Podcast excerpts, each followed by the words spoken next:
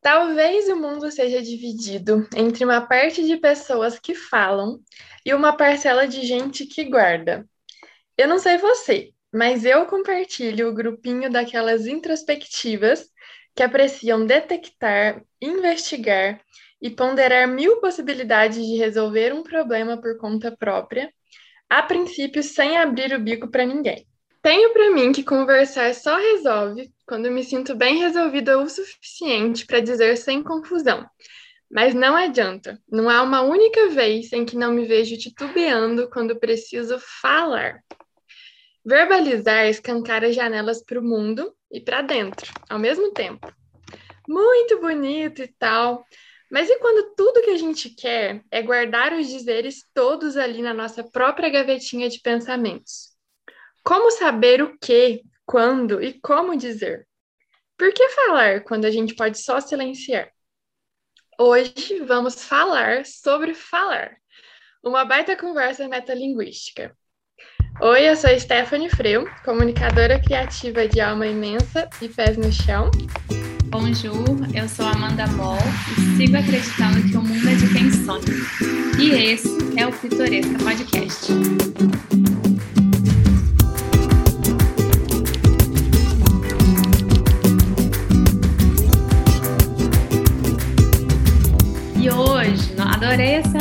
Trocadilho do falar sobre falar porque é exatamente isso, né? A gente tagarela sobre tudo.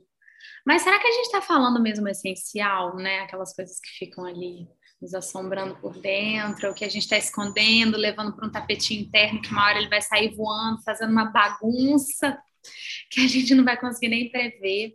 Eu adorei esse tema e eu quero muito te ouvir, até porque até eu não, eu não sei se eu sou uma pessoa que fala mais, pensando melhor. É, olha só, e eu, eu gostei desse tema também, porque eu fiquei pensando no quanto que o podcast é um lugar que a gente gosta tanto de falar, mas que assim, na vida real mesmo, eu não sou a pessoa que fala. Daí eu fiquei até meio que problematizando, sabe? Depois de, de pensar nesse tema, tipo, nossa, a gente eu vou falar no podcast, no ambiente de conversa que eu não gosto de falar, e aí por que não gosto? Mas então por que que no podcast é diferente, né? Pois é. Enfim, muitas coisas, muitas tretas e muito espaço para a gente se abrir. Acho que vai, muitas pessoas vão se identificar. E aí que, na real, é que agora eu queria contar para vocês que eu sou uma pessoa analisada. Comecei a fazer análise faz umas semanas. Faz quantas semanas? Aleluia! Faz três semanas. Mas, ao, num, numa outra sessão que a gente tinha feito com, com uma outra analista que acabou não rolando, a gente já tinha identificado essa minha questão de que eu tenho problema em falar, em, tipo, externalizar e tudo mais. Aí eu já cheguei com essa, com essa pulga atrás da orelha, né? Já falei assim, olha, eu quero resolver esse problema aqui primeiro. Aí pronto, né? Aí abriu, eu já vi que foi para lá, foi para cá, era maior do que eu imaginava. E, enfim, muitas construções, mas não vou entrar muito nisso, porque a história é muito grande.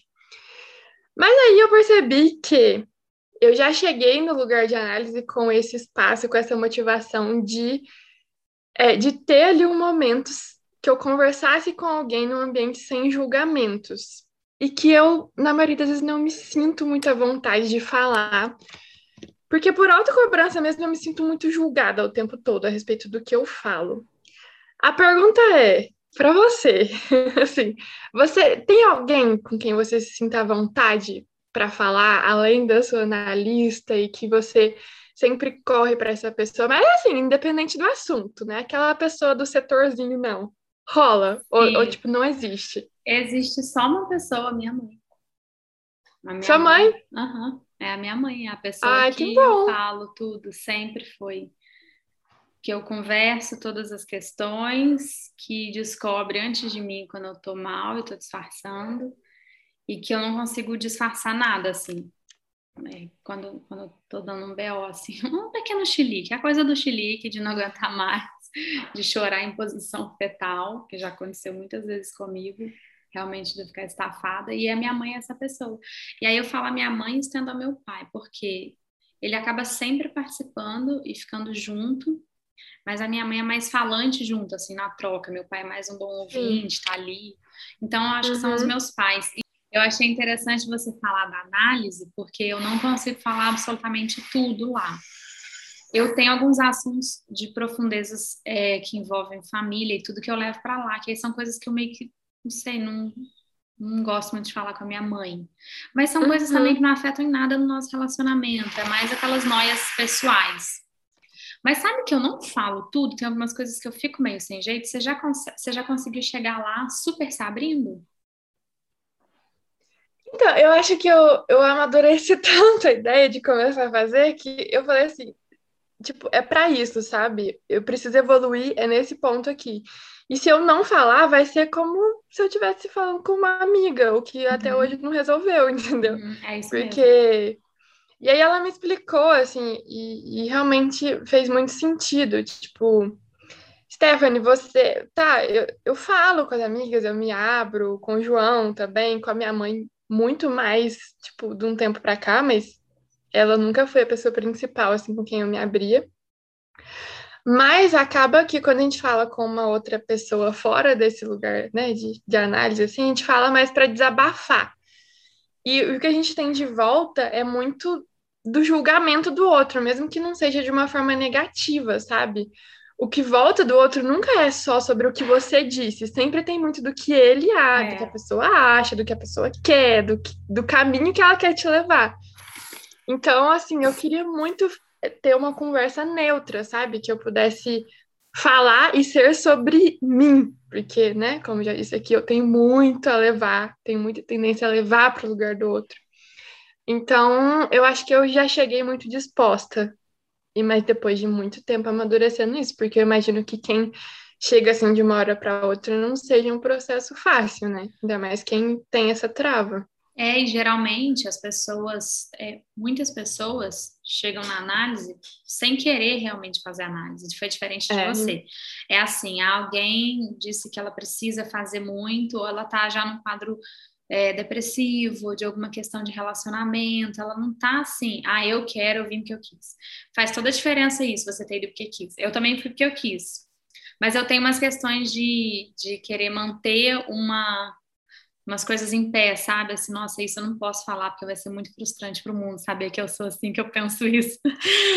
Jura? Ah, eu tenho, assim, eu ainda, eu, claro, né, em três encontros não deu para chegar nas tretas todas, Você né? foi em três? Tem só? umas assim que eu já fico, é, tem ah, umas que eu já que eu, que eu já tô, já fico considerando assim, nossa, uma hora eu vou ter que falar isso. Ai, tipo isso. eu demorei anos para falar algumas coisas que eu tinha muita vergonha. É, mas assim, eu me sinto muito à vontade. A analista é uma tiazinha, sabe? Eu já fiz uma referência, assim, com, com uma pessoa da minha família que eu confio e tudo, assim. Não, não que eu tenha uma intimidade, mas uma pessoa que eu confio.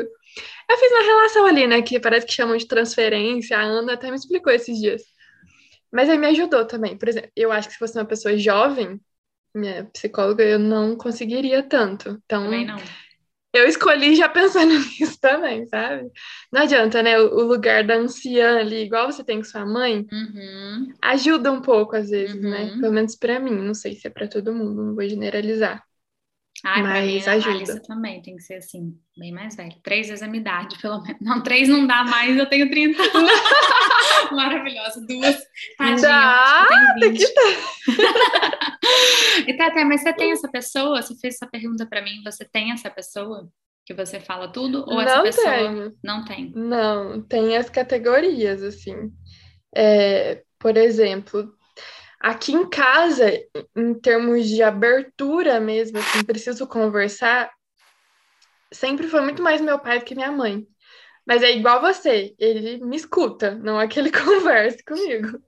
Ele escuta, e é isso. Ele não te julga, e... ele te ama muito. É, pai, não me julga. É. Sim. E também não traz muito do, o lado dele, sabe? O que eu sempre senti muita falta, assim, tipo, estou vivendo alguma coisa, quero ouvir essa experiência, tipo, enriquece aqui é, o que eu preciso saber. Sempre foi mais um lugar de escuta. Minha mãe é lugar da conversa mesmo, de tagarelar.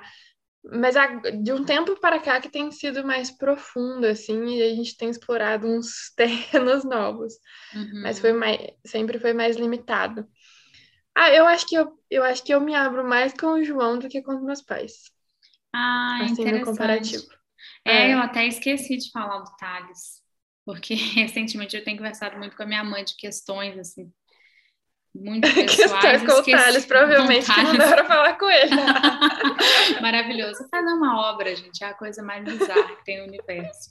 Eu tô muito estressada. É bem isso mesmo. E, mas é o Thales também, depois dos meus pais, é essa pessoa. E aí, hum. sabe, eu acho até que eu falo demais, escuto muito pouco ele, eu me sinto muito mal em relação a isso, por isso que talvez eu não tenha lembrado. Também. É foda, né? É... Eu fico Sim, um pouco sem graça. Eu não, eu não tenho muita iniciativa, assim, de, de perceber que a pessoa tá precisando falar e, tipo, chegar, vamos conversar, o que, que você precisa falar. Também não tem muita acessibilidade, não. Eu também não. E assim, que péssimo, porque é ele tem falta em algum momento. E eu sinto que o Thales está sempre disponível para me ouvir, quer ajudar e tudo. Até às vezes, quando a gente tá conversa uma coisa, já leva para mim, eu falo, Thales, não, hoje não é sobre mim, vamos falar uma outra coisa, vamos falar de você. Não, mas isso seu, a gente pode falar. Ele está sempre muito interessado em falar das minhas coisas. E é a gente que vai gerando, né, isso. Vira um solzão, assim. Sim, a real é que falar é complexo, gente. Nossa Deus. Nossa, vamos passar para a próxima pergunta, que é essa já me, já me deu aqui, nossa, preciso desbravar esse assunto. eu coloquei aqui, ó, que eu me sinto muito solitária, sabendo que eu tenho essa tendência de interiorizar as coisas, de guardar para mim. Guardar, gente, a palavra é essa, guardar para mim. E eu sempre ouvi, assim, desde a infância. Ah, igual, igual eu falei no início, né? Você é o tipo da pessoa que fala ou o tipo da pessoa que guarda? Eu sempre fui a que guardou. E é muito solitário, porque eu não sinto vontade, na maioria das vezes, de compartilhar com as pessoas. De seja desabafo, seja opinião, seja negativo, seja positivo. Como que é pra gente, né? Vamos conversar essa questão de conversar. é natural como saber o momento de conversar, o que falar. Tem que dar aquela forçadinha de barra quando o problema tá ali pendente, a gente não quer falar, mas tem que colocar na roda do mesmo jeito, ou silencia, espera o negócio abaixar. Ai, meu Deus do céu. Ai, atualmente eu tenho achado cada vez mais difícil esse conversar porque todas as pessoas estão exaustas, distantes fisicamente também, mas assim, o tempo que já ficou, quem ficou distante fisicamente, já deu para afastar um pouco das relações. Eu vejo pelos meus amigos, pelas pessoas que eu tinha intimidade, assim, encontro eu fico sem jeito, eu não sei o que, que eu falo direito, o que eu pergunto, e eu tô sempre muito cansada, muito estressada, tô chata, sabe? E aí, um pouco desinteressada também em certos assuntos que eu vejo, que eu falo, ai, cara, se ela soubesse o problema que eu tô hoje, tô me sentindo egoísta, então eu tô achando que eu não devo falar. Eu tô numa uma cilada, assim, com isso, porque eu não tô falando nada para ninguém e tô numa das fases mais difíceis da minha vida. E quem sabe é só minha família. Então eu uhum. tô me sentindo super sozinhona no rolê e não querendo incomodar ninguém porque eu acho que todo Sim. mundo está com problemas piores, perdeu pessoas, é, problema financeiro e qualquer outra questão, e eu tô achando que é a hora de eu me calar. E aí tá muito confuso, porque eu tô me sentindo muito sozinha e meio triste também.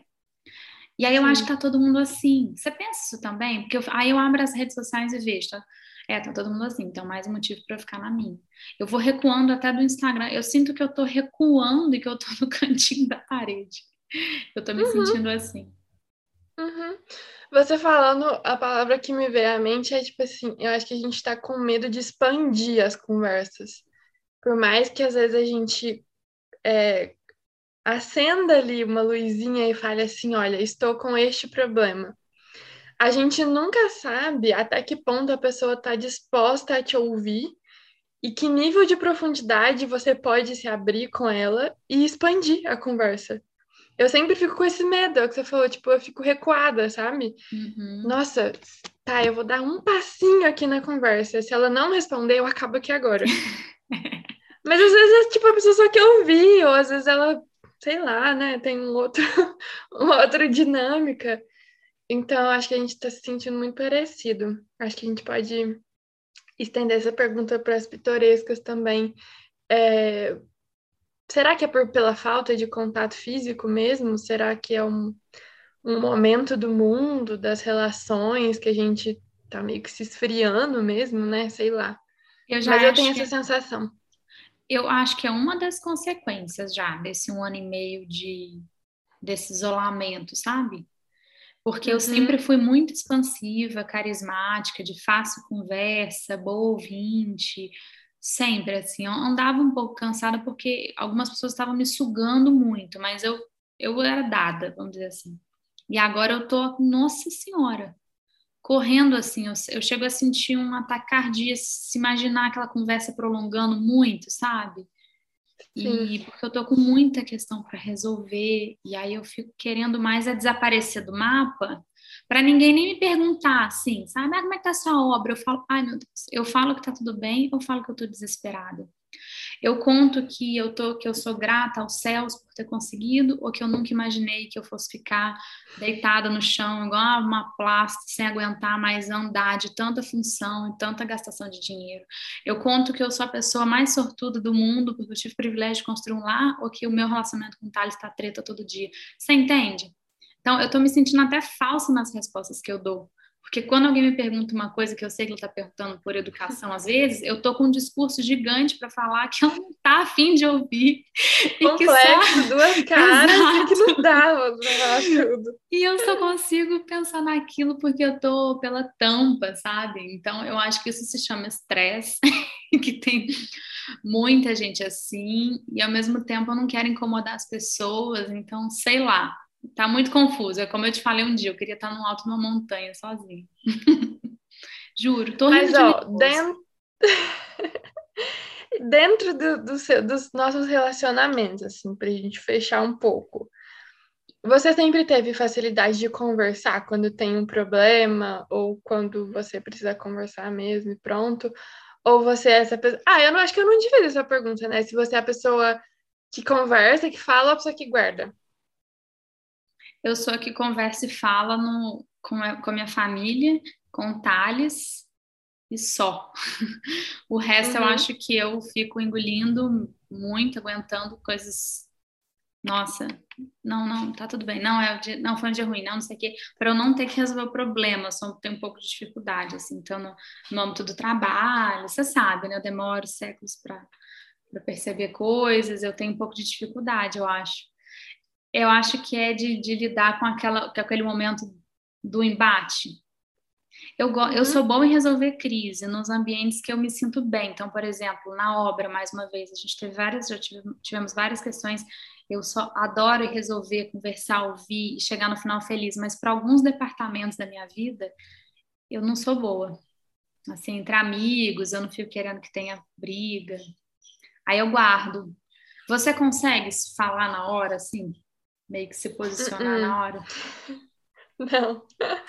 Não, e é até ruim que às vezes parece que por deixar para falar depois parece que eu tô jogando na cara, sabe? Aí é pior. Aí é pior. Parece, comigo também. Mas não é porque eu tô jogando na cara, é só porque eu não queria falar aquela hora.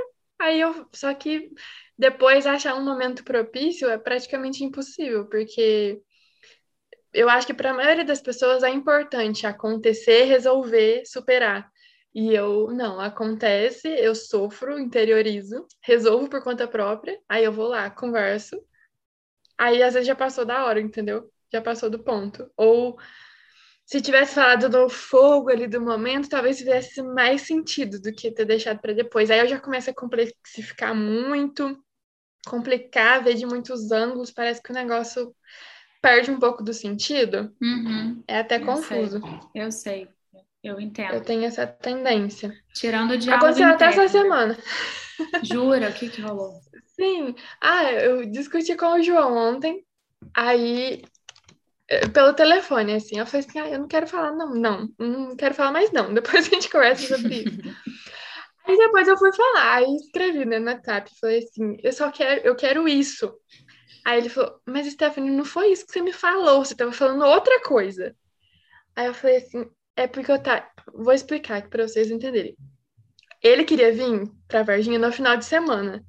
E meu aniversário é na terça. Só que ele tinha que ficar só o final de semana. Eu falei pra ele: não, só o final de semana não funciona, fica mais dias.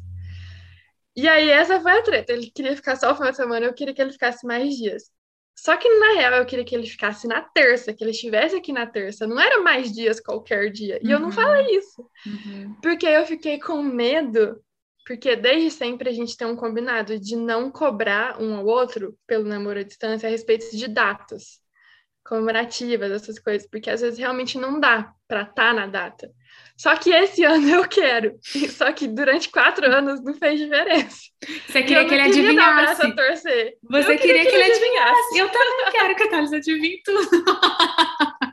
eu te entendo. Aí, eu, aí para escrever, eu escrevi, eu quero que você esteja na terça. Não é sábado, não é domingo. Cara, essas Mas você não falou tipo... isso, caramba. Mas por que, que eles não adivinham, né? É, é só sacar, Ah, que assim. saco! É. Não é? Ah, não, complica tudo, eles não adivinham. Eu, eu acho, sei lá, gente.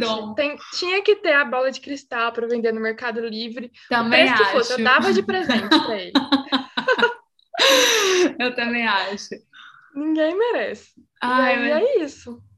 É típico, é, é, não, e essas são as tretas pequenas de, uma, de um ruído de comunicação que não é nem questão de não falar, às vezes a gente quer que a pessoa perceba em poucas palavras o essencial. E aí a gente Sim. fala, gente, mas não é possível que eu ter que ficar falando, respondendo, dizendo, detalhando eu sinto que eu fico também dando um, um detalhamento assim de coisas pro Thales. Eu falo, cara, tenho que dar um dossiê por dia, você tem que adivinhar as paradas, não é possível.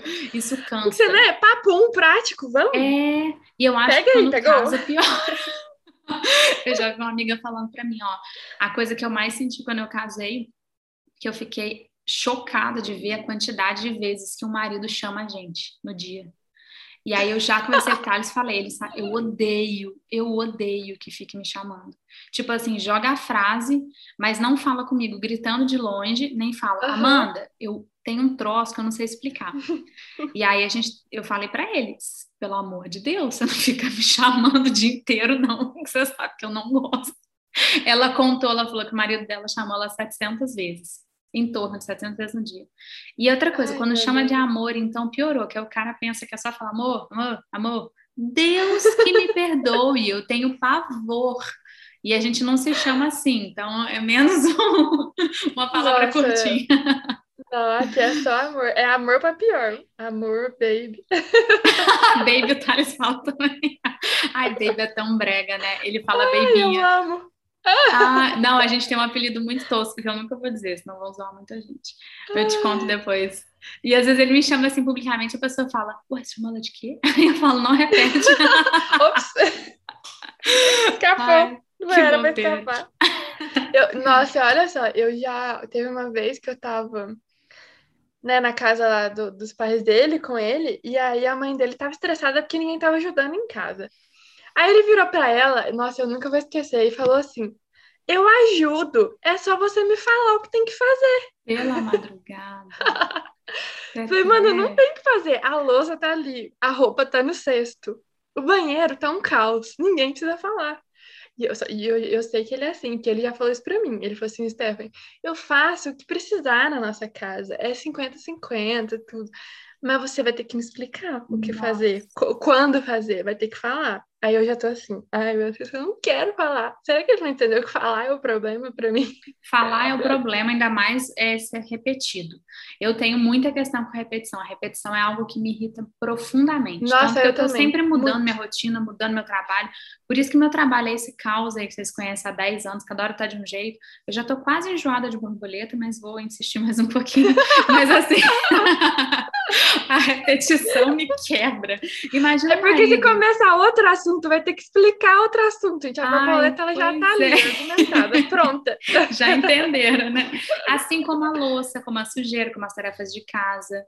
Nossa, não consigo nem me imaginar respondendo essas coisas. Mas aqui, é, é, é eu, nisso eu vou dar sorte, né? Cada um vai ter um peso aí no, nessa coisa. Mas o fato do Thales já viver isso, ele é muito melhor que eu nisso. Porque assim, uhum. assim, ele sabe mais as coisas que tem que fazer, mas louça. É, ele já tá de boa na dinâmica ali, né, da casa. Não tem que explicar o processo. Ah, eu vou bem desenhar mesmo. Vou fazer um diagrama ali, vou pendurar na geladeira, falei aí, interpreta Faz um infográfico, se você quiser a gente faz para você. Você adesiva a tua geladeira, todas as Ah, não, porque ninguém merece. Ó, você sente preguiça de TDR no final das contas? Porque eu tenho preguiça. De falar, mas de DR, assim, particularmente, eu tenho muita preguiça de começar.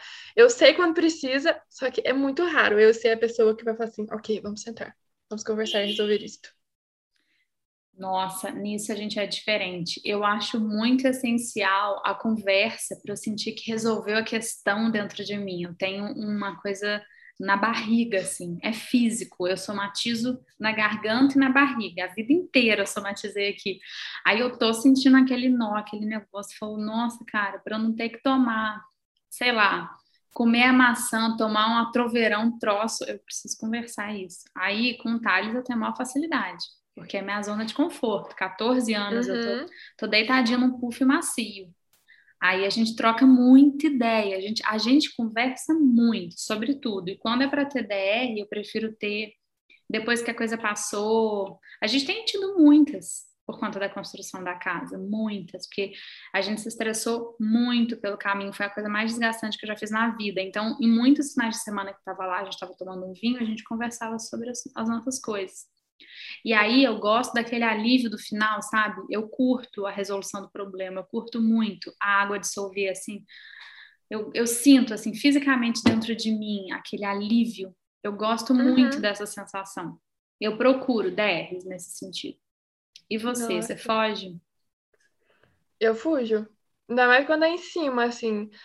Quando tem, tá um ambiente favorável, você falou, ah, o vinhozinho, tá na cama ali de boa, terminou o filme, vamos conversar sobre alguma coisa, eu falo de boa. E aí eu converso, eu converso três, quatro, cinco horas, se precisar.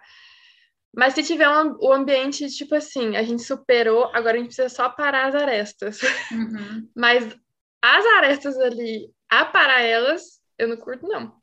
Eu tenho lembranças, assim, de desde criança, quando eu precisava falar alguma coisa para os meus pais, sabe? Dar uma notícia que eu sei que ia gerar um burburinho, uma coisa Uhum. assim.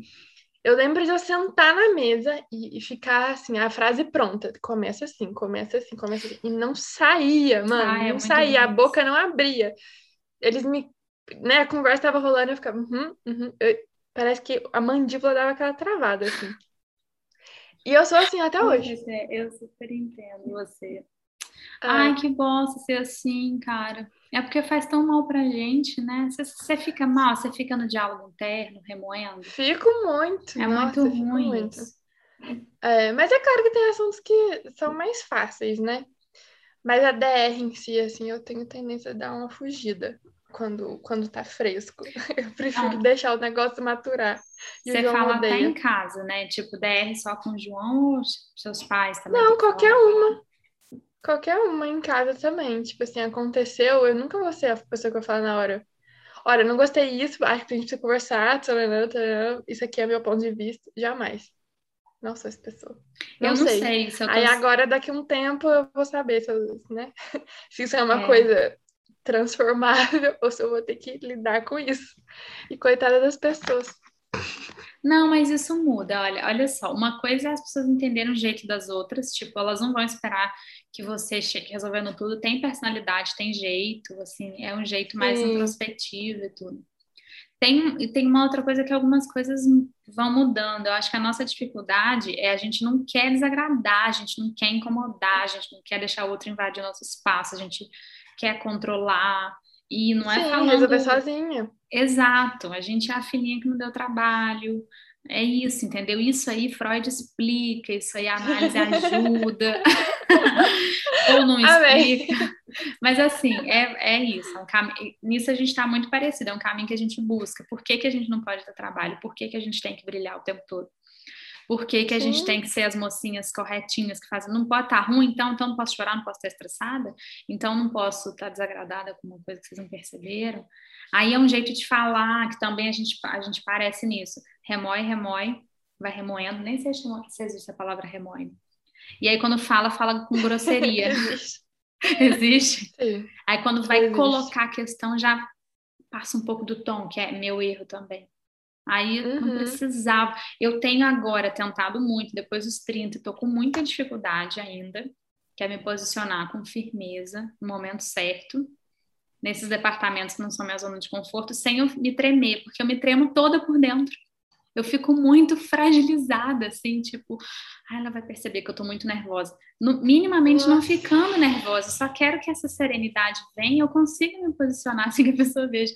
Mas eu fico tão nervosa, eu tenho vontade de chorar e falar assim: você percebeu que eu tava nervosa? É, é, é seria, seria tão assim, né? deixa eu chorar, é. você vai entender. Tipo isso, eu não sou essa rocha que você pensa, sabe essa mão da mão que você tá vendo? Não, sou eu, pelo amor de Deus. Nossa, eu tenho. Quantas momentos... vezes, então?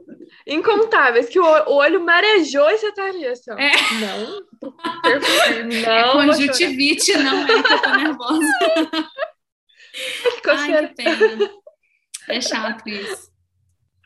É, mas é muito lugar de insegurança, lugar de autocobrança, é. de controle. É tudo que a gente já sabe, né? Uhum. Não, não, tem nenhuma novidade aqui, não. É só um campo diferente mesmo.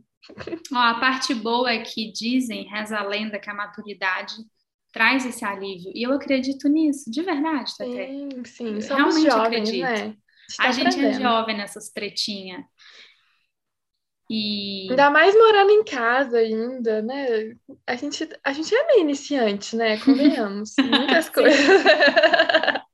Total, total, total, Não é que a gente seja as maduras do rolê. Eu não sou, gente. E eu sou.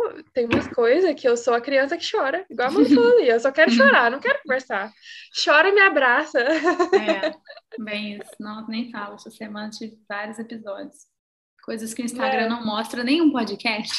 Fiquem curiosos. Podcast, tem coragem. Exato. Nem a Analisa vai ficar sabendo. Nem... Ah, a minha vai. Menina, eu lembrei ontem, você olha que horror, que eu anteontem, no meio dessa minha semana bizarra, que começou essa, que eu tinha esquecido de pagar a minha análise. Eu falei, eu não levei o cheque nesse dia, eu falei, vou fazer seu Pix assim que eu chegar no carro. Eu esqueci completamente.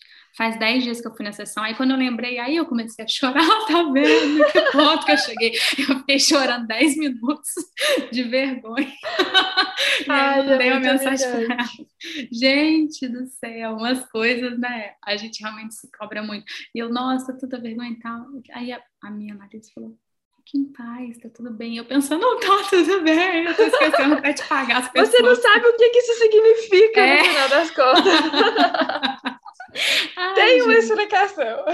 Tem que rir, né? Tem que rir depois. Tem que rir, gente. Você já sabe que chorar já, já acontece.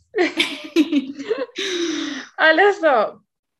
Acontece muito por aqui, nessa, nessa dificuldade de verbalizar e de organizar as ideias e tudo às vezes de me sentir um pouco ridícula ao falar, sabe? Como não é um costume, às vezes.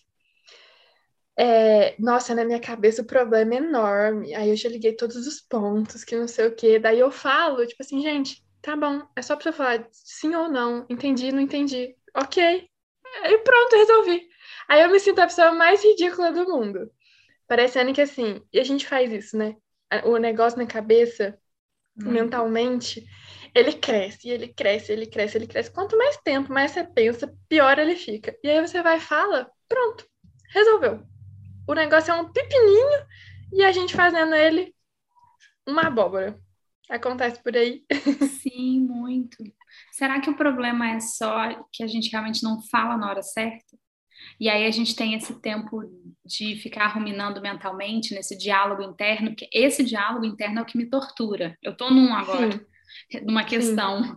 que tá, tá complexa de resolver e eu tô dialogando internamente, aí eu acordo com o diálogo interno, torturada uhum. por ele. E eu penso, Amanda, são sete e meia da manhã, querida, você vai comer uma bananinha e fazer outra coisa.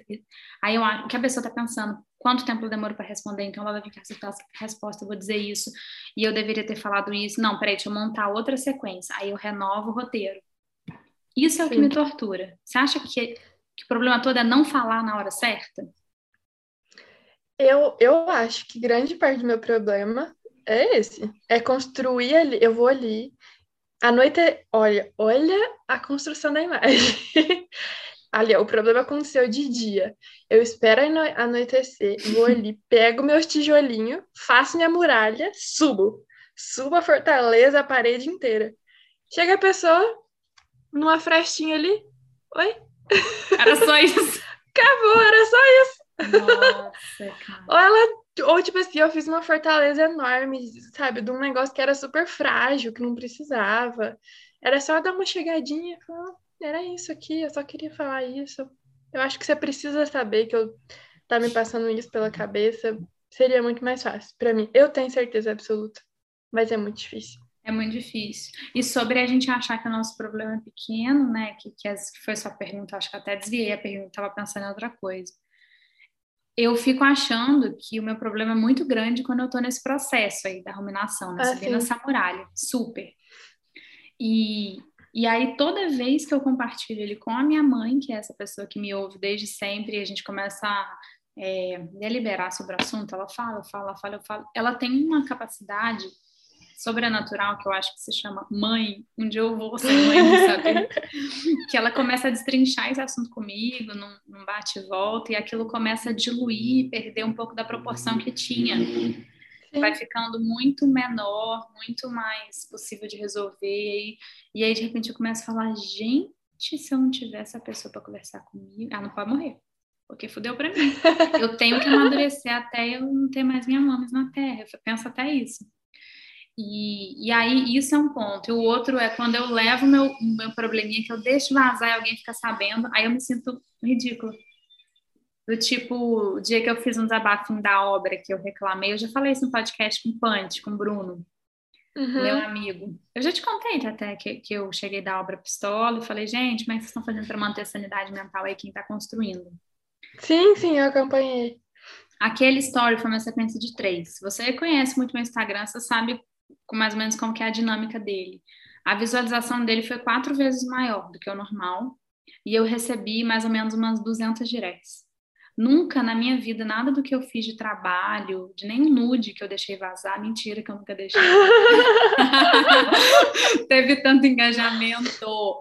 E eu fiquei boba, primeiro, porque eu não sabia que tinha tanta gente construindo, e segundo, que eu senti que eu incomodei muitas pessoas.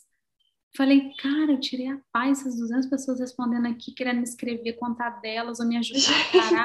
Eu fiquei, gente, é isso que as pessoas que fazem textão e botam polêmica no Instagram fazem todo dia.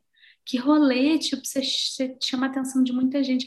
Eu fiquei tão em conflito com isso. Um, eu, eu acho que eu tenho uma questão de incomodar mesmo, ser uma questão minha analítica há muitos anos.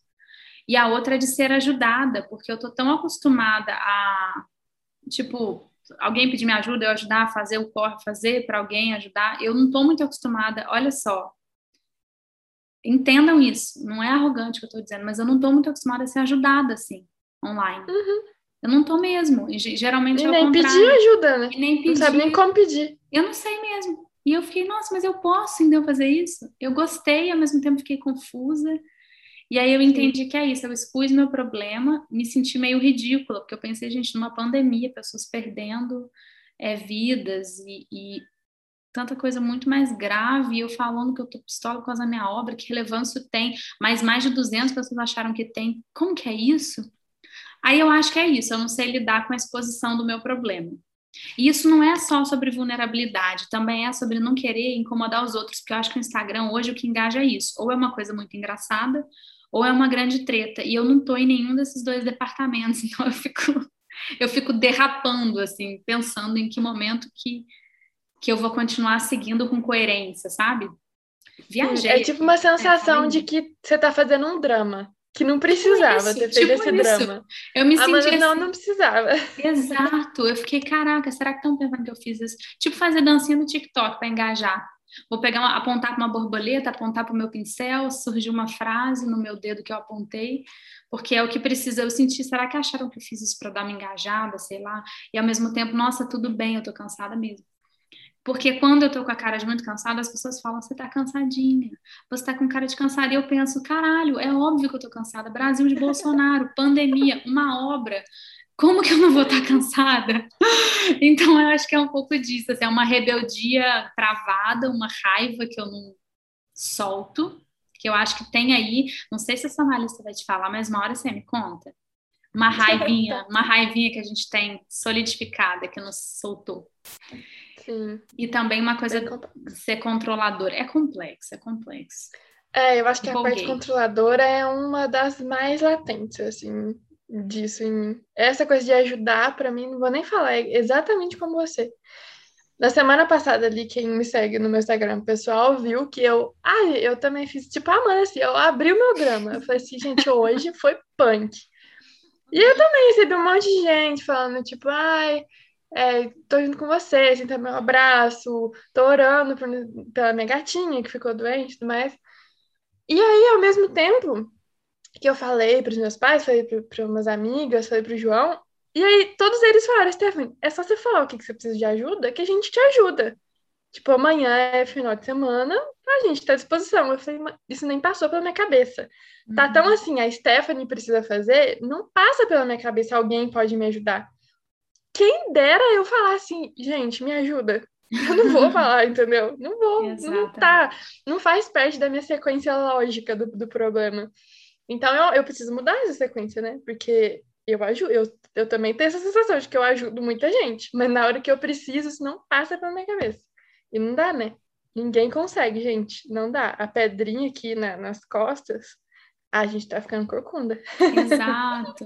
Até, eu falei disso na minha newsletter. Eu não sei se eu te contei. Eu, que na newsletter eu resenho sobre o Instagram, coisas que eu vivi no Instagram, que eu achei e tal. A minha newsletter está sendo muito legal. Está mudando a estratégia dela, o engajamento mudando muito, está muito interessante. Eu recebi várias respostas de gente dizendo isso, que se sente igual a gente.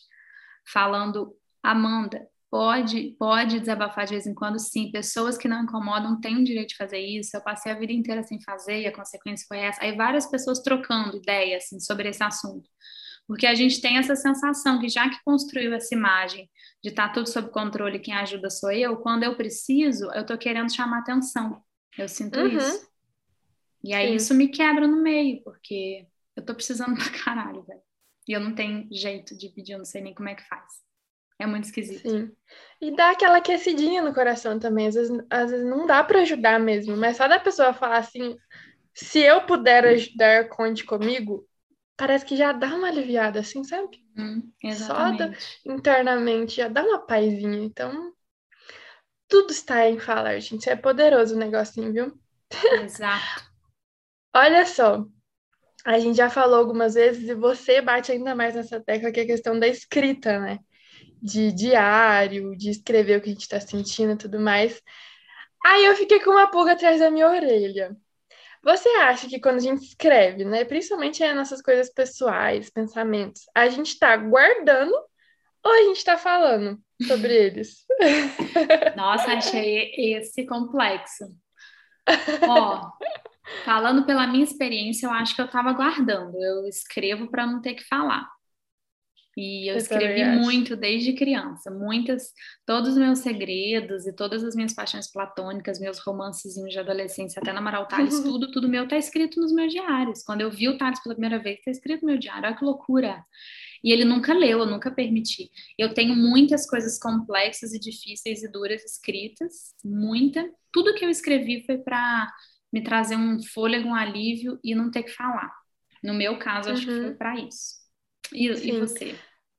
Eu concordo com você, mas eu acho que escrever é uma, uma dica boa para quem tem dificuldade para falar e não escreve, porque eu também acho que é um primeiro passo para a pessoa se acostumar a, a externalizar, Verdade. organizar essas boa. ideias e colocar para fora sem ter uma outra pessoa, né? Sem, sem ser necessariamente um diálogo. Então ela se sente confortável e segura até um limite, para depois dar um outro passinho.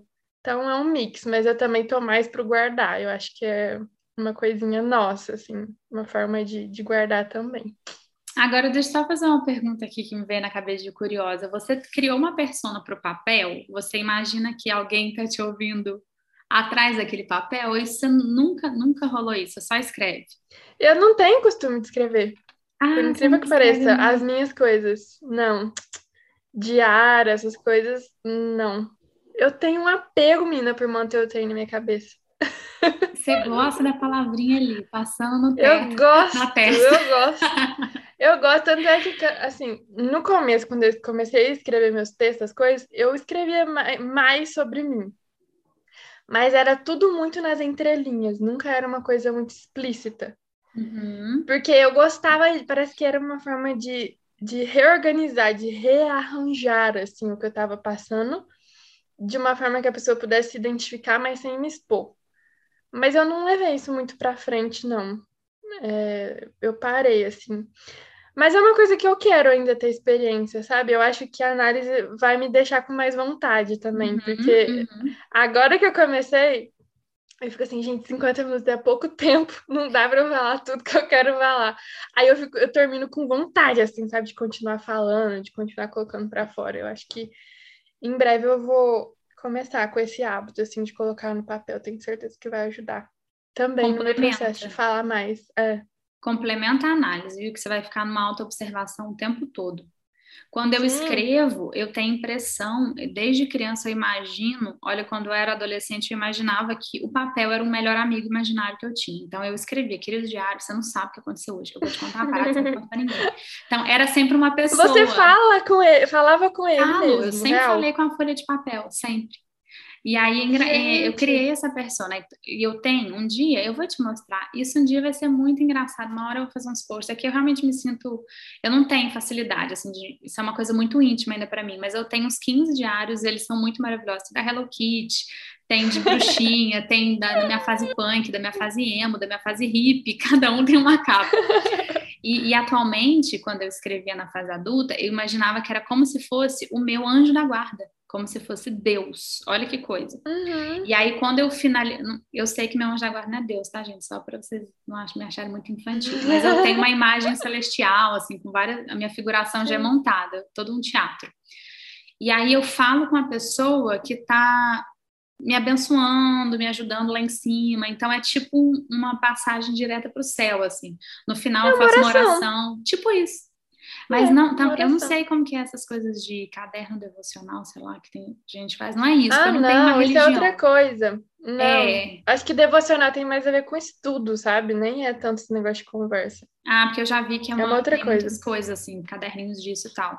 Quem caiu aqui de paraquedas saibam que não é isso. Eu escrevo, mas eu, eu gosto, sempre tive uma relação com o Bob anjo da guarda, assim, eu acho que ele tá ali me ouvindo, que ele é tipo meu brother que está ouvindo as minhas queixas e me ajudando. Cria uma Sim. persona pro papel uma hora, Teté, você tem a sensação que é teu melhor amigo, é muito interessante. Gostei da ideia. E até voltando um pouquinho pra gente fechar a coisa da escrita, pensando aqui, eu acho que escrever também ajuda a gente nesses processos de é, minimizar os problemas que não são tão grandes, né? E dar uma Uhum. selecionada, tipo assim, olha, isso aqui eu coloquei pra fora. Não, gente, superei, passou. Próximo. E aí Uhum. levar em conta e levar pra frente só o que realmente importa, né? Ao invés de ficar maximizando, aumentando tudo. Tem coisa Ai, fiquei ficar só ali. Não, é ótimo, compra um diário. Compra um diário, não, eu tenho um diário. Eu?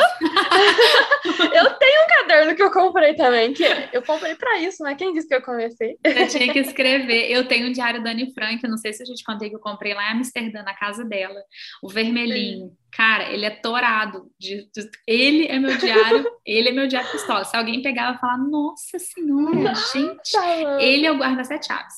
Tá todo preenchido de cabo a rabo, nunca ninguém acessa. E sabe o que eu acho lindo aqui em casa? Todo mundo sempre soube que eu tive diário. Minha mãe nunca pegou, meu pai nunca, ninguém. Você fica do lado da minha cama, ninguém acessa. É super secreto. Eu vou, eu vou incentivar muito minhas crias, se eu tiver um dia até isso. Eu nunca vou mexer, nunca vou ler. Eu respeito muito esse, esse espaço, sabe? Pronto, esse, esse assunto é ótimo.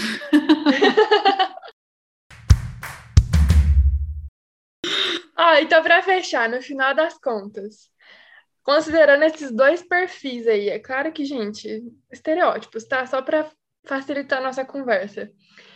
Você, se pudesse escolher, gostaria de fazer parte do time das pessoas que falam, e aí inclui as pessoas que falam muito também, que falam sem limite. Porque é isso, vamos para os extremos aqui. Falam sem pensar. Ou você continuaria sendo essa pessoa que guarda e interiorizando tudo, tendo que conviver com esse BOzinho. Não tem meio do caminho. É, não vai ter meio do caminho, não vai ter o pensamento budista para concluir esse episódio. Eu vou, então eu vou preferir ficar na que guarda, é, internalizando para fazer esse processo autoanalítico, porque eu ainda prefiro ele do que ser a pessoa que joga tudo aos sete ventos e faz questão e reclama e, e fica dentro desse case da vulnerabilidade, mas eu acho que não é bem assim. Depois você lida com muitas questões, julgamentos, gente se intrometendo na sua vida, e isso é algo que eu prefiro não viver. Então, uhum. eu vou ficar na que guarda se eu tiver que escolher um, um lugar mas querendo Sim. caminhar para que fala na hora certa, do jeito certo, na comunicação não violenta. Estou tentando. É, e que do nosso lugar você já fica pensando assim, meu Deus do céu, eu não queria ser a pessoa que incomodava e falava tudo com todo é, mundo, falando sem pensar, é. não dá. eu também, eu também não consigo, eu não consigo nem me imaginar.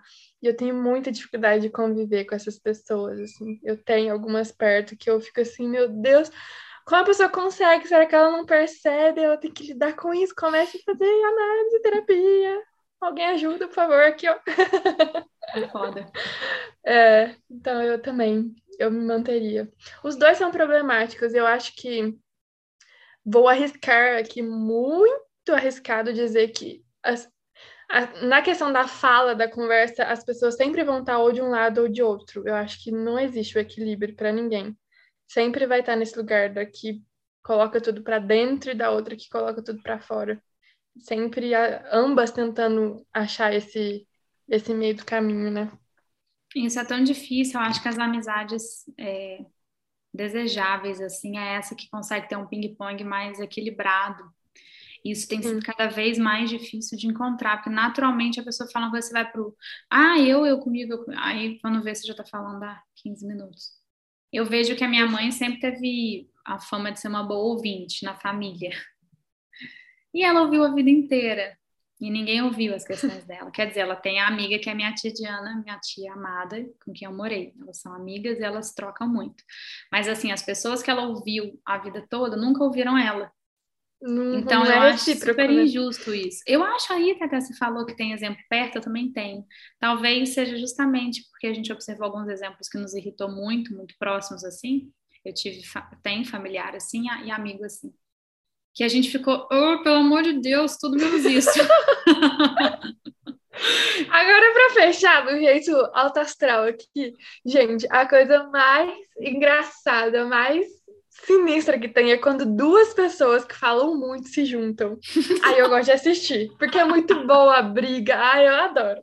Mas dá confusão. Dá confusão, dá briga para falar. Não, agora ela é tipo um levanta a mão assim. Ai, eu amo. Mas não me coloca pro meio, eu gosto de assistir. Vamos só fazer o, o filme, só fazer o vídeo, a gravação disso. É, realmente, essa é boa.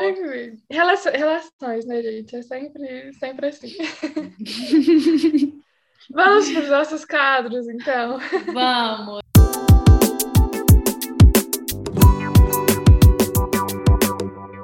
Vamos começar pelo 880, então, que é aquele momento que a gente faz uma escolha insignificante para fugir das árduas decisões da vida adulta, ao menos durante três minutinhos. E aí, de que lado você está? O que temos de 880 por aí, Teté? Ai, eu vou comentar com um muito bom. Olha, salsinha ou cebolinha? Eu amo os dois, eu amo os dois. Vou na cebolinha. Eu também amo os dois, mas eu sou eu sou salsinha, as pessoas sempre me julgam por isso. Eu adoro salsinha crua em cima de uhum. sopa, essas coisas. Eu gosto mais de cebolinha, a cebolinha é um pouquinho menos é, tem um pouco menos de personalidade. É. Não, mas você tinha que ter perguntado o famoso coentro, né? Todo mundo briga com coentro. Não, coentro nem entra na minha discussão. eu adoro tudo. Eu não gosto, eu odeio. Ó, vou para um outro extremo aqui.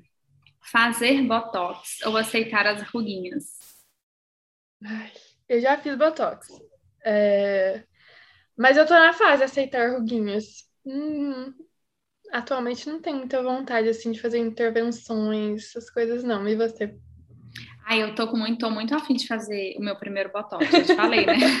já até falei com a Ana. Vai que vai, é da hora. É Ai, bom ver vou, a testa paradinha. Eu só não vou agora porque eu tô sem grana, né? Mas eu trouxe caro.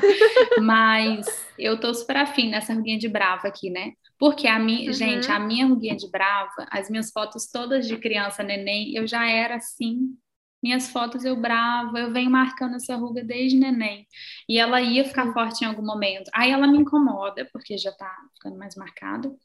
E aí eu tô pensando em fazer. Mas eu acho que é assim, com é, né, aquele famoso bom senso. A gente não precisa dar discursinho aqui. Vocês todo, são mulheres inteligentes, ah, não, vocês entendem. Gente, olha, le leveza, por favor. É. Mas Longe então, de ser busca a, pela, negócio... pelo estereótipo, a busca não, mito da é beleza, né? Não é isso, é aquela coisinha que incomoda, que é pequena, só um pontual. É, porque, por exemplo, se você me falasse, as ruguinhas não me incomodam muito, eu também tenho essa tendência de ficar assim, ó. Mas não é uma coisa que me irrita, me irritou mais depois que o médico falou que eu tinha, porque eu não tinha nem percebido. Ah, e médico Mas as olheiras, é, mas as olheiras é um negócio que eu queria ter feito de novo, que é que eu fiz o botox e preenchimento nas olheiras e que eu sinto falta. Ah, foi onde você fez? Por quê? Tira, tira a olheira quando bota? Não tira a olheira, mas é, preencheu mesmo, né? Daí o, não fica esse fundo. Que para ah. mim o fundo demonstra mais ainda o cansaço, porque cansaço. não há corretivo, não há nada que resolva. Aí isso, isso eu gostei. Mas também não nenhuma, nenhuma muita vontade, não. Sim, negócio que bom. mesmo. Porque é uma treta, papo de hoje em dia, nessas né? coisas de harmonização e tal. Eu, sou, eu não sou a favor desse time, acho super loucura. E tenho visto muitas pessoas que conhecem mudando a cara, com aquele bocão e tal, falo, cara, ela era normal, bonita, e aí eu vejo antes e depois falo, o depois tá pior, ninguém percebeu. Mas Nossa, eu também não Deus. sei se eu posso julgar assim, que a pessoa quer, mas ao mesmo tempo eu acho insano. Então, assim. Eu também acho uma loucura. Eu acho bem problemático falar sobre isso, porque eu tenho umas opiniões meio extremistas. Não vamos falar, então, para não dar problema, para não dar treta. Não, mas assim, na parte boa, gente, eu acho que tem tanta gente que acha defeito em umas coisas que é tão bonita, sabe? Tem uns narizes esculturais, assim, que são tão bonitos, sabe? Dá uma personalidade para a pessoa, vai lá e lixa o nariz. Ai, Também acho foda. Gastura. Tipo a Nairobi do, da Casa de Papel. Acho ela Sim. gata. É o exemplo. Gato.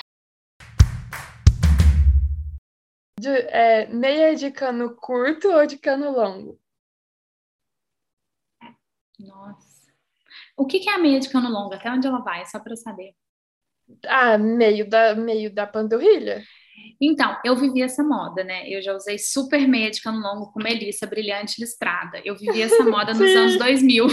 Eu curti muito. Agora eu acho que eu tô mais na de cano curto. Inclusive, eu tô com uma aqui, ó, listrada, que sai no meu ah, sapatinho. Ah, isso, é cano curto. É essa que eu curto, atual. E você? Uhum. Eu também. Eu gosto da a, a de longo, ela é mais para dar aquela aquecida mesmo, né? Eu tô com uma aqui agora também de bolinha. Eu acho muito estiloso, mas com as minhas roupas não combinam, assim. Eu gostaria muito de usar mais. Mas eu sou do cano curto. E eu uso as, as, as polêmicas soquetes também, que ficam tocadas Ah, eu também. Eu também. A minha preferida é essa, porque eu treino com elas. Pra mim, meio, meio que. Tem gente que acha brega, sabia? Mentira. Sim. Não sabia. Porque, tipo assim, você põe um tênis preto, daí fica uma tirinha branca, assim, as pessoas acham brega. Eu acho o máximo. Olha. Melhor a tirinha do que um negócio enorme. Também acho, mas essa é a modinha que, essa modinha que o Thales faz parte. Eu não sei de onde vem, porque eu não consumo esse tipo de conteúdo, não deu tempo. E como eu estudei moda, eu sou meio bodada com alguns assuntos de moda, porque é tudo muito efêmero e tal, eu não tenho um pouco de preguiça. E aí ele usa essa meia e fica muito estiloso nele, ele tem uma para mim, para usar essa meia, tem que ter uma panturrilha gostosa. Minimamente, porque chama muita atenção para a perna. E como a perna Sim. do Thales foi o que eu me apaixonei a priori, desde o início, eu olhei para a panturrilha dele e falei, quero. Eu acho lindo. Mas quando eu vejo a pessoa é, metendo esse estilo com uma panturrilha feia, eu acho feio. Aí eu acho que tudo depende da panturrilha. Se for é, homem. Chama muita atenção, né? Chama, chama muita, muita, atenção. muita atenção. E ele usa sempre. E eu acho lindo nele. Tá, vou pro outro. Você ia falar, Pepe? Eu te interrompi. Não, não ia não. Não? Pode falar. Ah, eu vou falar um aqui, ó. Um de Instagram. Fazer TikTok com formulinha, formulinha de dancinha para dar uma bombada ou seguir com o Instagram flopando? Nossa, flopadíssimo. Sigo. Seguir flopando? eu também Esse sigo mico eu não vou pagar, não. Mentira. Nunca diga nunca, mas assim.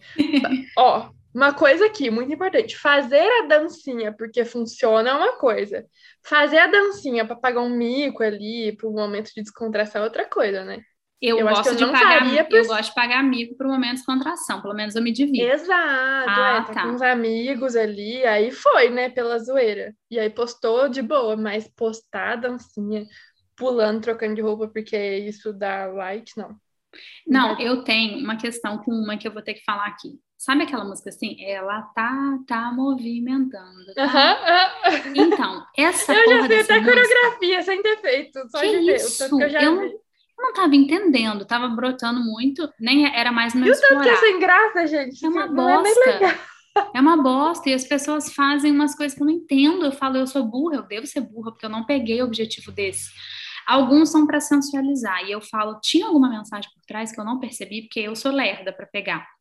Aí eu não entendi que isso era uma música. Um dia eu estava treinando crossfit, essa música começou a tocar. Eu falei, gente, isso é uma canção, então bombada que as pessoas fizeram no TikTok. Para mim, aquilo era uma musiquinha do TikTok, que todo mundo tinha que fazer com a mãozinha para baixo alguma coisa, e eu que não estava entendendo. É muito foda ser anos 90, porque você não entende essas coisas. E aí eu pensei, gente, imagina se eu tivesse que fazer essas paradas no meio do meu rolê para fazer meu Instagram bombar. Eu tava muito perdida. Eu vou ter que seguir flopando mesmo, porque não dá, assim. E não é nem questão de eu achar que não é legal, eu não entendo mesmo. Eu tenho dificuldade de entender o objetivo. Eu até mostrei que pro não Thales. tem, às vezes. O objetivo é só, é só bombar mesmo. Gente, o que o algoritmo mostra quem faz aquilo, o que, que é isso? Que loucura. Não sei, mano, sei lá. É um negócio de massa. Uma pessoa, o povo começa a fazer e aí é legal. Igual do conto de fadas. Aquela eu gostava de ver, os que fizeram. Ah, sim! É. Aquela me divertiu. E fez, né? Que eu sei, só O Thales fez. Eu Ai, também tentei, Deus. mas eu não gravei, não tive coragem. Eu acho muito bom. bom, e agora? Olha, os meus acabaram. Acabaram os meus também? É. Sim, hoje eu tô pobre de 880. eu guardei um aqui pro próximo, pra ser bem sincero, que eu acabei de perceber. não, eu tô sem estoque mesmo. Então vamos para você ligou para o saque aquele momento de licença poética para falar o que der na telha sem perder a amizade. O que a gente diz aqui fica aqui. Teté, é com você, comece. Que ainda estou pensando no meu saque, confesso. Tá. Eu vou fazer um saque atemporal aqui, não é uma indireta, mas é uma coisinha que eu sempre quis dizer. Vou aproveitar esse momento que não cabe indiretas para poder manifestar isso. Eu fico sem entender pessoas que contratam serviços para que elas mesmas continuem fazendo o negócio, o serviço. Tem muita gente que, que eu já trabalhei para algumas pessoas assim e eu fico frustradíssima, acho uma, um desperdício de dinheiro. A pessoa me contrata e ela não deixa meu, eu fazer meu serviço. Ela não deixa eu colocar o negócio ali do jeito que tem que ser. Ela fala: Não, eu sei, eu que mando, eu já fiz isso, faz desse jeito aqui. Mas assim, eu entendo, né? Eu sou uma controladora também. Então, assim. Só que isso é assim, o meu lugar aqui do, do saque, então eu vou reclamar. Eu sei que para pessoas ela não tá nem aí, ela quer pagar para ela mesma fazer mesmo, e não tem problema, para ela tá tudo certo. É uma ilusão, ela quer viver a ilusão dela. Mas eu fico muito frustrada. Eu já cheguei a abrir, a terminar contrato, o projeto dando certo e tudo, tudo bem, recebendo quanto eu achava que tinha que receber, mas porque me frustrava, sabe? Eu não poder fazer o meu serviço, assim. É, tipo, eu me especializei para fazer, eu acho que eu faço bem, a pessoa não deixar, sabe? Não liberar um espaço. Aí é isso, tô mais leve agora. Não foi uma indireta, vou repetir de novo. adorei. Na verdade, pode ter sido uma indireta para várias pessoas, mas só vai sentir indireta quem achou que fez isso, né? Literalmente a pessoa que fez. É, Acho importante que elas saibam que, que não é massa mesmo. É tipo você chegar lá pro pedreiro e falar assim: não, eu, eu acho que dessa forma aqui, o tijolo, esse tijolo, se você colocar ele virado e um assim, de frente pro outro, é melhor. Por favor, faça assim, tá? Se você fizer do outro jeito, vai ter que fazer de novo. Mano, então por que você não fez? Pegou e fez. É, tem uma expressão péssima para dizer isso, que eu não vou poder dizer aqui, mas que eu falo offline, quando a pessoa quer com o do outro. Complete com as palavras, você já deve ter ouvido por aí. Sim, é isso. Ah, eu adorei seu saque. Eu vou aproveitar o teu, então, assuntinho de job, e vou fazer um saque muito parecido também. que a gente tem Manda. vivido no estúdio, que é pessoas que contratam, contrataram, né?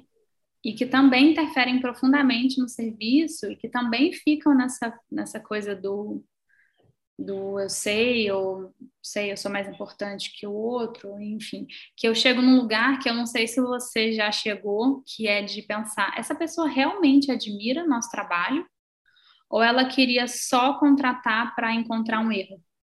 E eu me sinto, Ai, eu me sinto às vezes nesse lugar de ser testada, sabe? E Sim. já aconteceu com algumas pessoas que de envolvimento de serviço que eu prestei, que parece que a pessoa me contrata só para ela descobrir que eu sou uma farsa, ou para ela me desmascarar, ou para ela, sei lá, querer ficar desagradada, e o trabalho está incrível, está entregue, e eu e eu e não, não tá parecendo que foi assim. E aí eu fico, eu não fico nem frustrada assim, eu fico frustrada. Não, eu fico, eu não fico frustrada assim. Eu queria achar outra palavra, não existe. Comigo mesma. é comigo de não ter o feeling de filtrar isso. Então, agora é, eu tenho um acordo com o Thales, casa pronta, vida renovada, nossa, nossos critérios, nossa vida vai mudar bastante coisa, porque por muita coisa eu não vou passar mais, não vou mesmo, porque eu, eu não admito ser desrespeitada nesse ponto profissionalmente, eu não admito, mas eu tenho, Sim. eu já admiti diversas vezes. Acho que o nosso saque é parecido, Teté. É muito parecido, gente. Serviço é foda, tá? É trash. É Serviço. É e serviço recorrente ainda, que você fica um tempão ali com a pessoa, eu vou te contar, viu? Né, moleza? Mas você já não é sentiu é isso? Que parecia que a pessoa te contratava mais no, no ódio, não no amor? Sim, eu já passei por situações de pessoas que me contrataram por status também, para falar assim, é a Stephanie que cuida do meu Instagram, mas na verdade ela não deixava eu cuidar, e aí encontrava erros, porque aí né, à medida que eu tinha que fazer do jeito dela, tudo uhum. que eu uhum. propunha era errado, não era o melhor. Então é uma mistureba, é isso. É o prazer desse perfil de pessoa que a gente tem que aprender a não deixar chegar mais na gente, a gente tem que se blindar de achar o nosso erro. Eu já vi, eu já eu já vivi isso em várias situações da minha vida, não só em serviço, mas é assim, quase um delírio de dizer, olha, achei o errinho dela, não é perfeita, que delícia, deixa eu deixar isso bem claro, deixa eu tripudiar. E, na verdade, todo, todo processo tem erro ao longo do caminho, mas com conversa e respeito é ajeitado. E, às vezes, aquele erro não é bem um erro. Eu sinto muito isso, assim. Aí eu tenho um perfil de, de clientes, especialmente no estúdio, que é mais fácil de ver isso, que eu já sei que não dá problema. Pequenos empreendedores são as melhores pessoas no, meu tipo de negócio é, são os pequenos, é, tem um perfil específico, assim, que eu não vou delimitar muito para não dar nenhuma dupla interpretação. Mas, enfim, de dois, daqui dois meses a gente vai ter outro rolê, assim, novos critérios, que eu acho que é, é injusto com a gente viver isso. É, mas eu posso falar, eu posso falar que, ah, gente, eu já vou adiantar então a minha dica e o meu publi, que é que o meu site saiu, o meu ah, site está no ar, meu site novo. sejaimenta.com.br, acessem aí, me contem o que acharam, conheçam os serviços, leia o blog, enfim. Outra, em outra oportunidade eu falo mais, que agora a gente está com assim, né? No final. E, e aí, dentro das páginas de serviço, eu coloquei para quem não é esse serviço, para pessoas que não estão dispostas a ouvir críticas a respeito dos seus trabalhos e que não estão dispostas a abrir mão do seu lugar de protagonismo dentro do serviço que a gente vai prestar. Gente, eu tive que, eu tive que colocar isso no site. Você teve que desenhar. Eu tive que desenhar. E no formulário também que a pessoa preenche para solicitar orçamento, essas coisas, tem umas perguntas que eu sei. Eu sei que se ela der aquela resposta, eu sei que não vai funcionar a gente trabalhar junto. Eu tive que colocar critérios. E você vai ver, você também vai conseguir esses filtros, assim esse perfil, como identificar o perfil que vai fazer essa, essa arruaça em algum, em algum momento. Você está cada vez melhor nisso, né? Você tá, isso é claro para você. Sim, mas depois de um lugar de privilégio, né? De poder escolher cliente, porque uhum. até então eu não podia, era o que chegava e lide com isso. Agora Exato. sim, graças a Deus e ao meu trabalho, mas é, tem gente que tem que passar, né? Durante no início, gente, a gente passa por isso também, né? Faz parte. Nossa, a gente aprende. Tanta coisa bizarra, mas atualmente eu achava que eu não passaria mais, mas tá, não sei, o filtro tá precisando de um ajuste recentemente. E, e, é muito pelo estúdio, porque eu estou cuidando de muitas coisas ao mesmo tempo. Eu quero muito Às vezes fazer. Passa vou pegar. Como é que é? Às vezes passa no filtro, dá uma escorregada. Alguém Escorrega uma coisa ou outra, é. E aí eu vou pegar essas dicas lá da página de serviços, de perfil. Vou fazer isso no estúdio. Pega lá, a gente tá pega lá. no site. Vou mesmo. Eu te passo em off depois os outros. Ah, me ajuda também. Você é melhor nisso do que eu, viu? Ai, meu Deus. Vamos para as dicas, então. Vamos. Nosso momento de compartilhar que nos inspirou, nos divertiu, etc. Manda aí a sua, já tem alguma? Ah, eu tô com duas muito boas e muito dentro do assunto, que eu fiquei até orgulhosa, porque eu ia falar aleatoriamente. Um primeiro perfil, eu quero indicar dois perfis hoje, dois arrobas.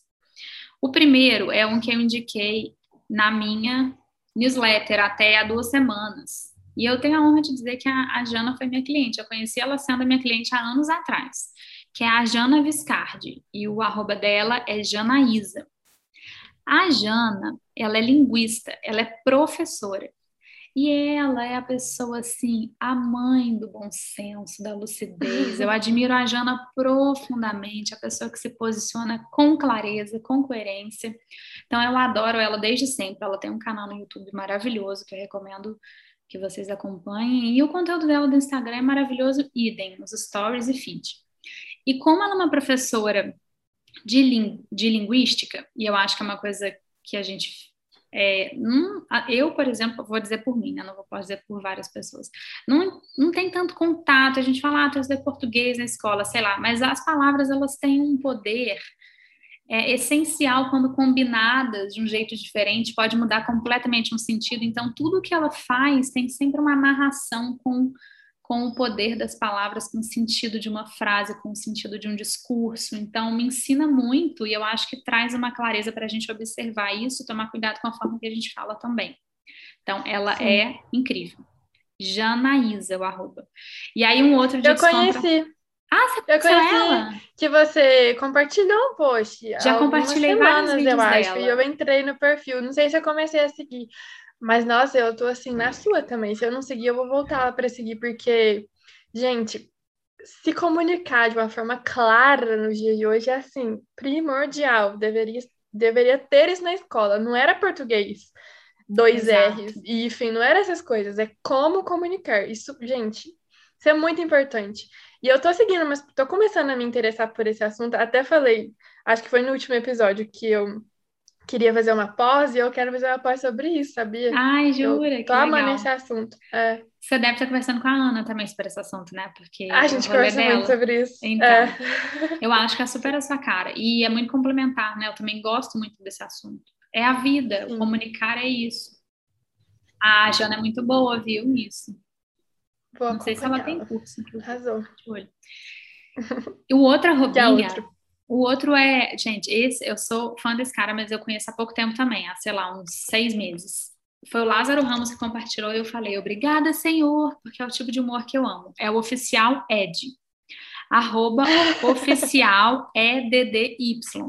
Ainda falando sobre comunicação, a gente vai para uma ponta muito peculiar que ele conseguiu criar um modo em poucas palavras e de um jeito deliciosamente confuso e com propósito de trazer uma mensagem que no fundo tem uma mensagem, mas uma zoeira e um humor muito pitoresco. É, é assim, ele, eu acho ele foda, sério. Então, ele, eu não vou dizer spoiler, não vou dizer nada, nem vou tentar imitar como ele fala, porque ele é o Ed, não, tem que ouvir. Então, vai no Instagram e assista um vídeo para vocês entenderem o que eu tô falando. Divertidíssimo, vale o follow. E eu tenho vontade de repostar ele todo dia, ser, minha mensagem de boa noite, mas eu vou ficar repetitivo, então eu guardo para o meu momento de risada. Eu acho que vocês vão gostar. É muito bom mesmo. Não é? Eu adoro. Uhum. E o seu, oh, Tete, o que, que você tem de dica? As minhas dicas hoje são duas também. A primeira é um podcast que eu estou viciada, maratonando, desde que lançou, que se chama Nós, que é um podcast ah. da Roberta Martinelli da Sara Oliveira. Você já ouviu? Menina, eu tava ouvindo Calcinha Larga hoje, de manhã, e elas estão no último episódio. Ah, então eu vi que ela. Olha que Olha que bosta. Eu fico, a gente fica, gente, a gente fica muito cismada quando a gente dá uma dica que, que os podcasts dão. Os podcasts, os podcasts grandes dão, porque a gente fica com medo de vocês acharem que a gente tá copiando, a gente não tá. Não, não é. O podcast delas é maravilhoso, maravilhoso. E aí, assim, resumindo muito resumidamente, elas contam histórias é, de pessoas base que, que têm assim, um destaque dentro de relações. Então, histórias reais de pessoas e como elas se relacionam. E o que é muito legal é que cada episódio, o, o título, o tema, é o nome de uma música que hum. elas trazem do contexto da história. Que legal. E aí as duas são muito, né, do, do, do universo da música, e é muito bem feito, nossa, um roteiro impecável e elas colocam as pessoas para falar. É muito emocionante, assim, a coisa, sabe, de família, de encontros, assim, é muito gostoso. E eu acho que é um tipo de podcast que eu ainda não vi muito por aí, sabe? Uma coisa que não é baseada no, na discussão, no negócio, que é só uma coisa leve, assim, uhum. sabe? Vamos nos abraçar, que eu acho muito gostoso de ouvir. Acho que a gente está precisando, então vou deixar essa dica. E aí vou para um outro extremo também, que é uma série que eu assisti recentemente no Paramount, nunca sei como é que fala, mas que chama Your Honor, que é de um juiz que se vê numa cilada, o filho dele mata uma pessoa sem querer, e aí ele tem que se virar porque o pai dessa pessoa que ele matou é um cara muito perigoso e ele tem que se virar para não descobrirem que foi o filho dele que matou. Daí, gente, acontece mal furdunço. Quem gosta de suspense, daquelas, daquelas séries quebra-cabeça, assim, sabe? É uhum. É muito bom de assistir episódios enormes de, pra maratonar. Tipo, tem até umas 12 horas de série. E é muito bom também. Não é Gostei. nada leve, é o completamente contrário, é pesada, tem cena forte, então fica aqui o, o aviso de gatilho. Amanda não recomendo para Eu falei gostei, já falei não vou ver. não gostei. tem muita cena pesada, mas quem não liga, quem não quem não se atinge muito assim, eu tive uns pesadelinhos, mas para mim é de boa. Mas aqui, eu tô acostumada, eu gosto. Para quem, quem quiser uma versão desse, desse estilo quebra-cabeça delícia leve, tem o Lupin, saiu a segunda temporada no ah, Netflix. É. Isso eu é já vi. também. Eu Você amo, já viu? Já vi tudo. Eu tô para ver. Sou apaixonada, acho ele muito foda. Eu não sei, eu vi gente falando, ah, achei bobo. Gente, se a pessoa achar bo achou boba, a minha vida é isso, é ser boba, porque isso é o tipo de coisa que eu amo. Achei a série uma delícia, e o francês é tudo. E ele é maravilhoso. Nossa, fico muito envolvida com essa série, acho uma delícia de assistir. Pronto, aí fechou. Tem para os dois agora, para as atrevidonas e para as Paz e amor. para as frágeis e para as mais que, que, aguentam. Aqui em casa Durou, eu sou a única frágil, é eu e minha mãe. Ai, temos um então, episódio, então, né? Tetezinha, falamos muito. Hum. Quem disse que a gente não Fala. sabia falar? Quem, quem falou? Ai, gente, me desculpem, nos desculpem. Esse assunto volta aqui, vocês sabem que né, a gente tem muito interesse sobre isso, estamos em processo de evolução, de busca, e seguiremos a nossa conversa. Vez ou outra a gente volta nisso. Espero que vocês tenham gostado. Também espero. Contem pra gente o que vocês acharam. Marquem no arroba pitoresca, pitoresca podcast, arroba pitoresca podcast, o episódio, se vocês repostarem. Contem o que vocês acharam lá, a gente vai adorar saber. E Sim. a gente segue com os aprendizados e análises e trocas por aqui, sempre pertinho de vocês. Obrigada por ouvirem até aqui. Um beijo. Beijinho, gente. Até a próxima.